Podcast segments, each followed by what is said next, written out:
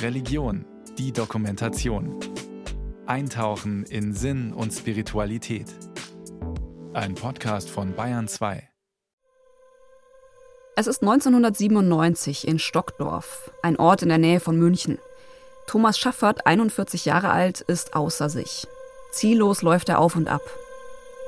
Ich war so innerlich aufgewühlt und bin dann da beim Norma rein und habe mir eine 2 Liter Flasche Lambrusco aus dem Regal geholt und auf eine Parkbank gehockt, äh, da am, am Würmufer und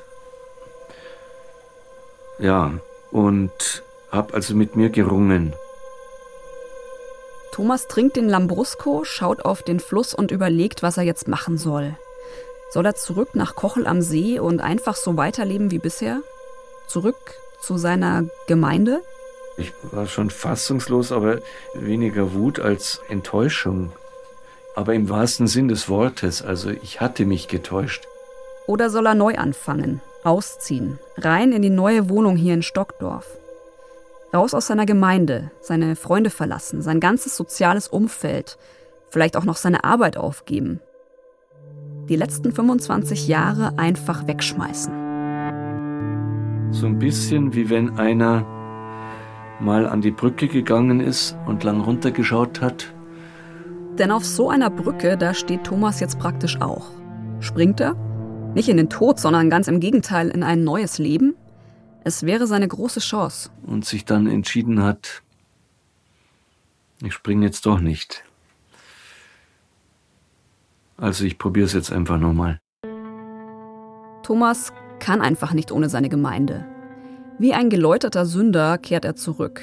In ihm ist Erleichterung, aber auch immer wieder eine Frage. Also werde ich jetzt in die nächste Falle rein, reintappen oder? Er wird. Thomas wird alles verlieren. Seine Gemeinde, seine Freunde, seine Verlobte, seinen Job und sein Geld. Heute weiß er, er hätte 1997 in Stockdorf springen sollen. Abspringen.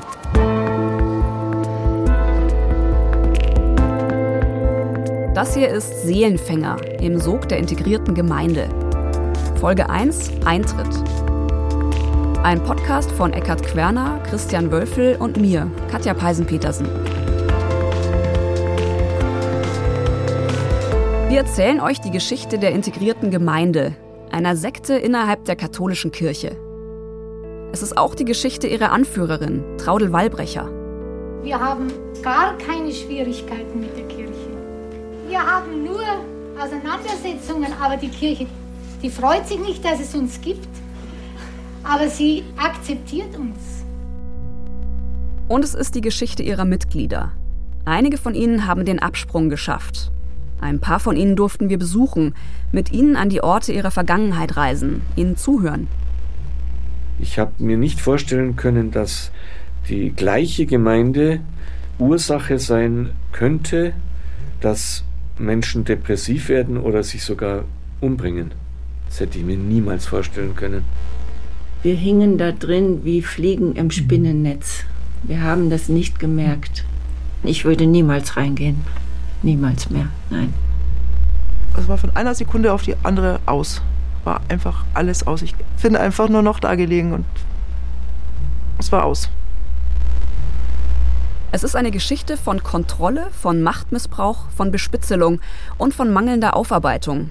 Denn die, die hätten helfen können, die haben weggeschaut oder sogar das System unterstützt. Allen voran Josef Ratzinger, der spätere Benedikt XVI., der bayerische Papst. Aber jetzt erstmal von vorn oder fast von vorn. Die Geschichte der integrierten Gemeinde, kurz IG, das ist auch Thomas Geschichte. Er ist einer von wenigen Menschen, die in der Gemeinde waren und bereit sind, darüber in der Öffentlichkeit zu sprechen. Meine Kollegen Eckhard Querner und Christian Wölfel sind mit ihm verabredet.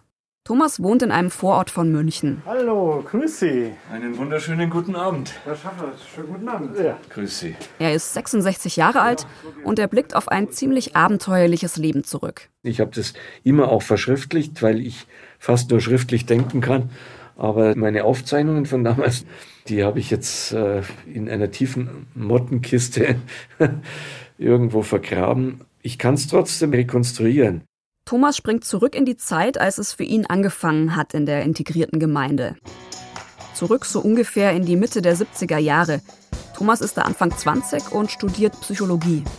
Ich wollte auf keinen Fall nach München, wo meine ganzen Klassenkameraden gelandet sind. Ich wollte raus aus diesem engen Kontext. Raus und neue Erfahrungen sammeln.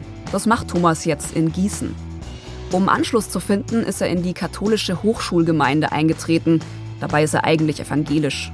Er ist ein ziemlich offener Typ, hat Lust auf Menschen, auf Gemeinschaft. Darum wohnt er auch in einer großen WG mit sieben Mitbewohnern. Und dies genauso, wie ich mir eine 70er-Jahre-WG vorstelle. Einer von uns war überzeugter Maoist.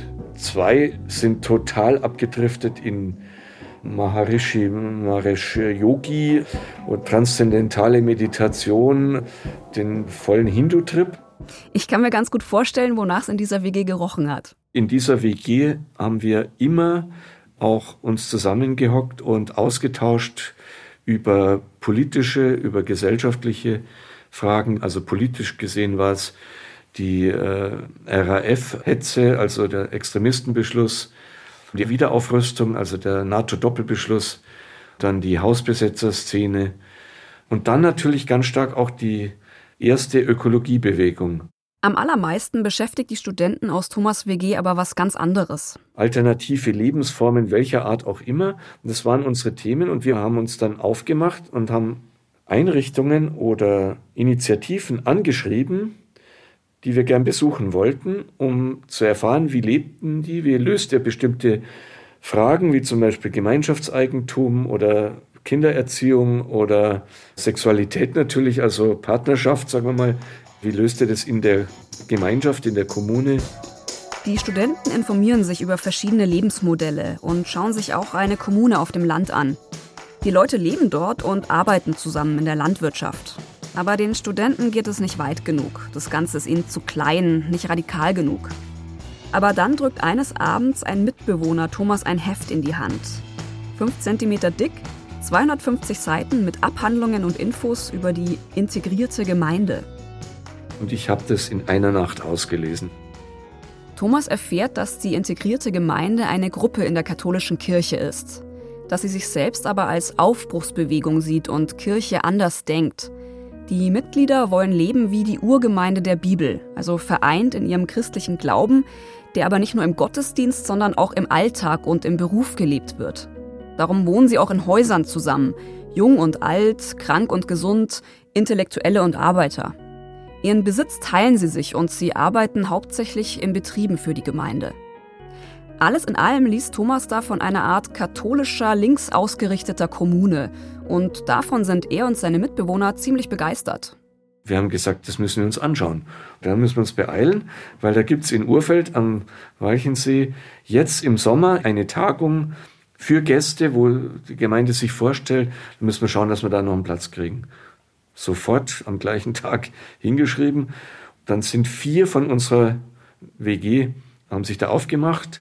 Da sitzen sie jetzt also, die vier Studenten aus Gießen, und fahren zu einer Schnupperwoche in die Katholitenkommune. Der Maoist und der indische Hippie-Guru sind zu Hause geblieben. Die, die da mitgefahren sind, sind alle auf irgendeine Weise christlich geprägt. Irgendwann sind die vier am Ziel in Urfeld. Das ist ein kleiner Ort in Oberbayern am Walchensee. Da angekommen, treffen sie auf eine ziemliche Idylle. Das Tagungshaus der integrierten Gemeinde liegt komplett im Grünen, an einem Berghang unter den Bäumen. Und gegenüber, da glitzert der Walchensee in der Sonne. Es war wie ein Traum. Also ich habe mir dauernd die innerlich jetzt die Augen gerieben, ob das sein kann, was ich sehe, oder ob ich mir das jetzt einbilde. Thomas redet da nicht von der schönen Landschaft, sondern von dem, was er insgesamt so sieht. Da sind erstmal die Menschen. Die Leute total freundlich, aufgeschlossen, kommunikativ, von jung bis alt alles da. Dann viele Intellektuelle, also mit denen man auch auf einer eher höheren äh, kognitiven Ebene auch sich austauschen kann. Das Durchschnittsalter ist so um die 35. Thomas lässt sich in theologische Gespräche verwickeln. Von überall her ertönt Musik, Geige, Cello, Querflötenklänge. Und es wird gesungen, selbstgeschriebene weltliche Lieder. und viel Experimentelles. Thomas nimmt sogar Sprechgesänge wahr. Für ihn ist es eine faszinierende Gemeinschaft. Ein Stück weit hippiesk, nur halt im Anzug und katholisch. Und stilvoll, auch innen im Haus. Von der Architektur, der Raumgestaltung, die Bilder, die da gehangen waren, einfach diese Gestaltungskraft, die da vorhanden war. Alles ist minimalistisch eingerichtet und total edel und elegant. Da stehen Sofas aus Naturleder und Antiquitäten im bäuerlichen Stil. Das Haus orientiert sich an der romanischen Architektur mit Steinböden und Terrakotta. Die Wände sind weiß gekalkt und mit rauem Putz versehen, also schnörkellos. Keine Spur von dem ganzen antiquierten Prunk, den man sonst so aus der katholischen Kirche kennt. Diese Räume, die waren so modern und so säkular auch wieder, also so reduktionistisch auch. Also gerade der Brunnenraum, außenrum eine Sitzgruppe mit, mit Naturbast geflochten, in der Mitte mit rohen Ziegeln dieser Brunnen und an dem wurden Taufriten vollzogen, aber genauso auch Konzerte gemacht oder Theater gespielt oder Gesprächsrunden geführt. Nicht nur die Kunst und die Kultur faszinieren Thomas, sondern auch die Art, wie die Leute hier leben. Die Mitglieder wohnen in eigenen Häusern zusammen, in sogenannten Integrationshäusern. Da soll jeder seine Fähigkeiten einbringen und damit den anderen helfen. Ein Arzt wohnt zum Beispiel mit einem Pflegebedürftigen zusammen. Ein Jurist kümmert sich um die Verwaltung der Gemeinde. Ein Handwerker um Reparaturen an den Häusern. Die einen kochen und schmeißen den Haushalt für die, die woanders arbeiten. Und gearbeitet wird für die Gemeinde. Ein Lehrer ist zum Beispiel im Idealfall an der Gemeindeschule tätig und ein Arzt in der Praxis, die von Gemeindemitgliedern betrieben wird. Für Thomas ist das alles die ideale Vorstellung von Gemeinschaft und auch von Kirche.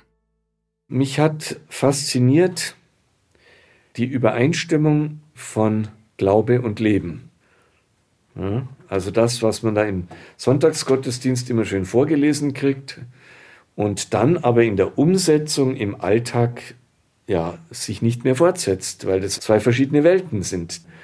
Und was eigentlich in diesem Begriff Integration ja auch programmatisch angedeutet ist, also das Ineinandergreifen von der Theologie und der gelebten Praxis, und zwar nicht nur am Sonntag, sondern auch im Alltag. Ganz, ganz wichtiger Faktor für mich. Andere Gesichtspunkt von Integration, das Ineinandergreifen der verschiedenen Lebensbereiche, mit den gleichen Leuten arbeiten, mit den gleichen Leuten die Freizeit verbringen, äh, mit den gleichen Leuten Musik machen, mit den gleichen Leuten die Kirche reformieren. Es ist fast so eine Art Kloster, eine in sich geschlossene Gemeinschaft, die an das Gleiche glaubt, mit intellektuellem Spirit. Aber ohne Zölibat. Alles in allem ein ganz neues Modell von Kirche.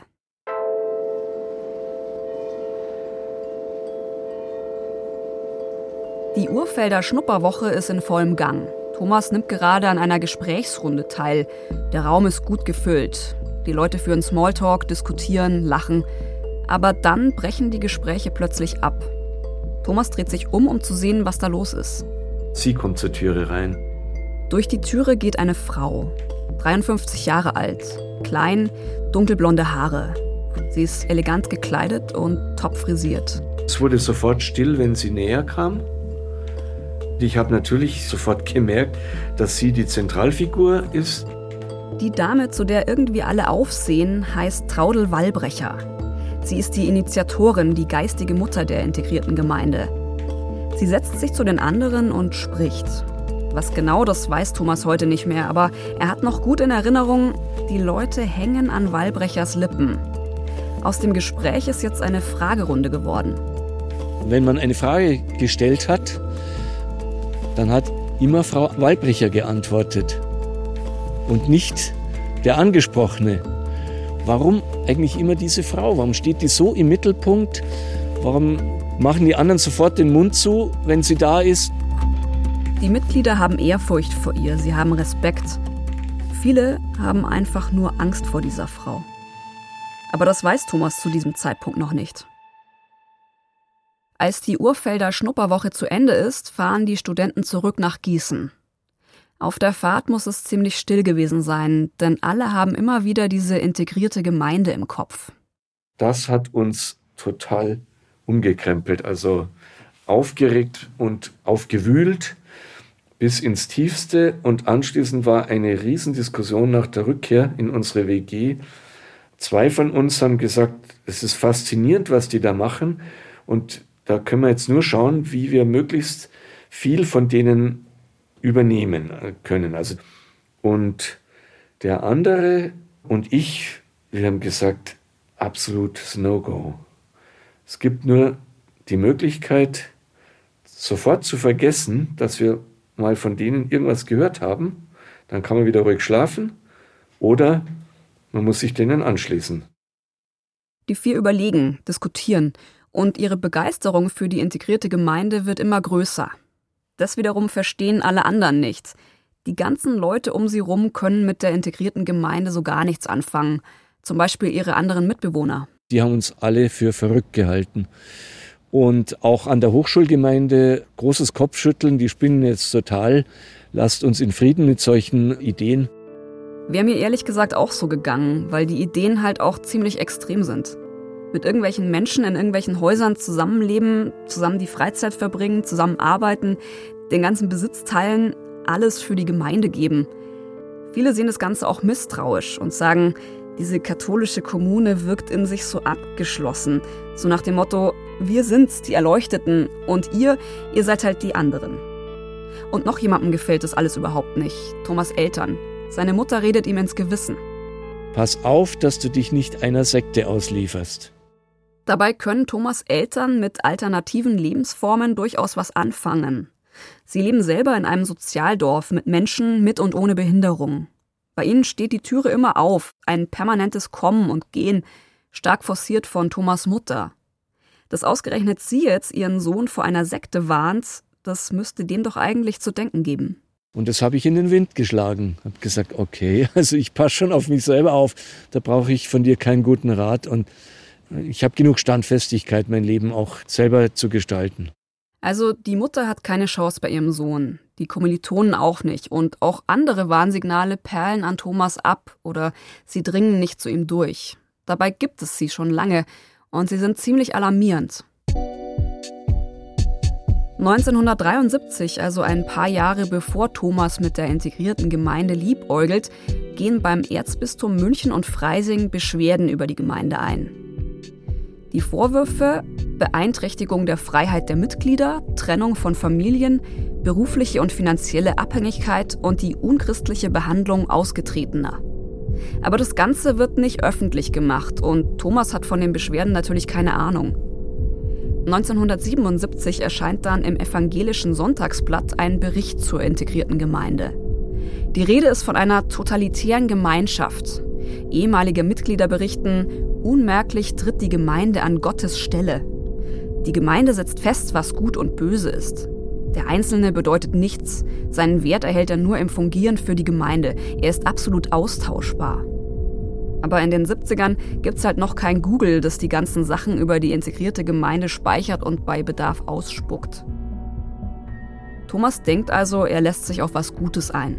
Wahrscheinlich, weil es etwas gibt, was alle Warnsignale irgendwie verpuffen lässt. Die integrierte Gemeinde ist nämlich seit 1978, also seit genau einem Jahr, ein offizieller Verein innerhalb der katholischen Kirche. Und wie kann der schon eine Sekte sein? Der damalige Erzbischof von München und Freising hat trotz der ganzen Vorwürfe und Warnsignale die integrierte Gemeinde anerkannt. So nach dem Motto, passt schon alles. Dieser Kardinal heißt Josef Ratzinger, der spätere Papst Benedikt XVI.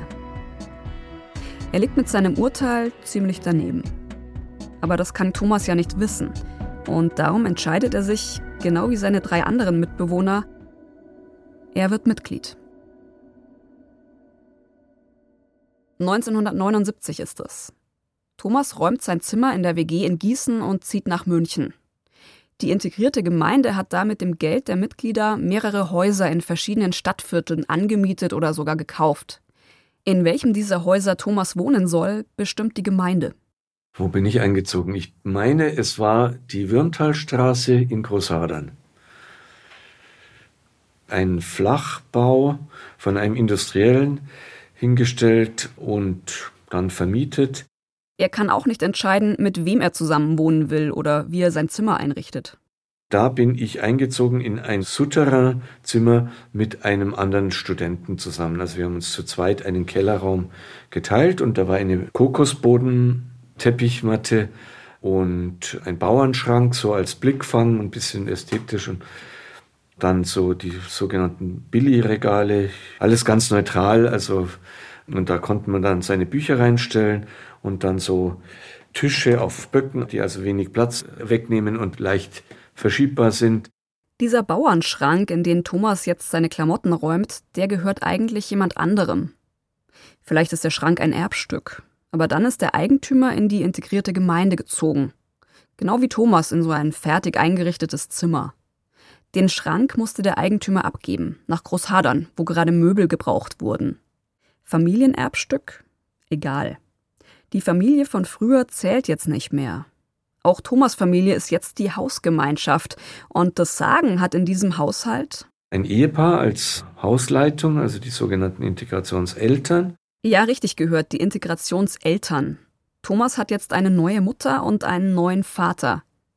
Die werden ihm ziemlich krasse Ansagen machen. Welche erzähle ich im Lauf dieses Podcasts.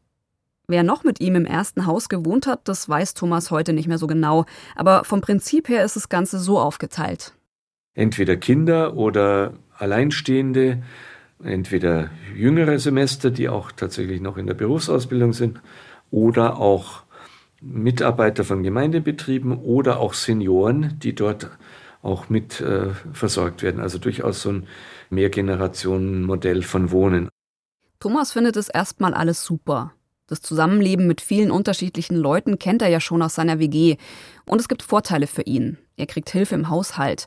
Kochen und Putzen übernehmen in der Regel entweder die Integrationsmutter selber oder sehr häufig ein Mädchen, also ein, eine junge Frau, entweder als Berufsausbildung oder parallel zu ihrer Berufsausbildung. Klassische Rollenverteilung. Vor allem Frauen machen die Hausarbeit, während Männer vorwiegend auswärts arbeiten. Zu ihrer Verteidigung, die Männer arbeiten wirklich richtig viel. Auch Thomas wird noch ziemlich in die Pflicht genommen werden. Aber jetzt sitzt er erstmal in seinem Zimmer im Integrationshaus und spielt auf seiner Gambe. Das ist so eine Art Cello. Ein paar Kilometer weiter, da weint sich ein kleines Mädchen in den Schlaf. Sie vermisst ihre Eltern, die nicht bei ihr wohnen dürfen. Das Mädchen nässt Nacht für Nacht in ihr Bett. Ihre Mutter weint auch, weil ihre Tochter so weit weg ist. Wieder ein paar Kilometer weiter, da verzweifelt eine erwachsene Frau am Leben, weil die integrierte Gemeinde ihren Traum zerstört hat. Ihren Traum von einer eigenen kleinen Familie. Aber davon hat Thomas in seinem ersten Integrationshaus natürlich keine Ahnung. Thomas, der spielt Gambe, liest Abhandlungen berühmter Theologen und ist zufrieden.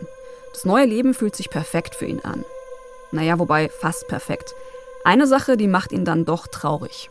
Meine Oma hatte Krebs und wir wussten, dass sie nicht mehr lange leben kann. Ihren 80. Geburtstag hatte die Familie organisiert, den nochmal zusammen zu feiern. Und ich wollte natürlich selbstverständlich teilnehmen. Und dann wurde mir von meiner Integrationsmutter gesagt, nein, du fährst da nicht hin, weil das geht nicht. Du äh, bist jetzt in einer neuen Familie und wenn dir die alte Familie wichtiger ist als die neue, wirst du nie reinwachsen. Dieses Opfer musst du bringen, sonst geht es nicht. Ganz ehrlich, spätestens hier hätte ich die Reißleine gezogen. Aber Thomas entscheidet sich anders. Das Opfer habe ich gebracht. Und natürlich, meine Eltern waren verzweifelt und meine Familie hat es überhaupt nicht verstehen können, wo ich da gelandet bin. Heute weiß er es. In einer Sekte innerhalb der katholischen Kirche. Und die wird sein Leben bald komplett aus den Fugen bringen. Seins und das von vielen anderen Menschen.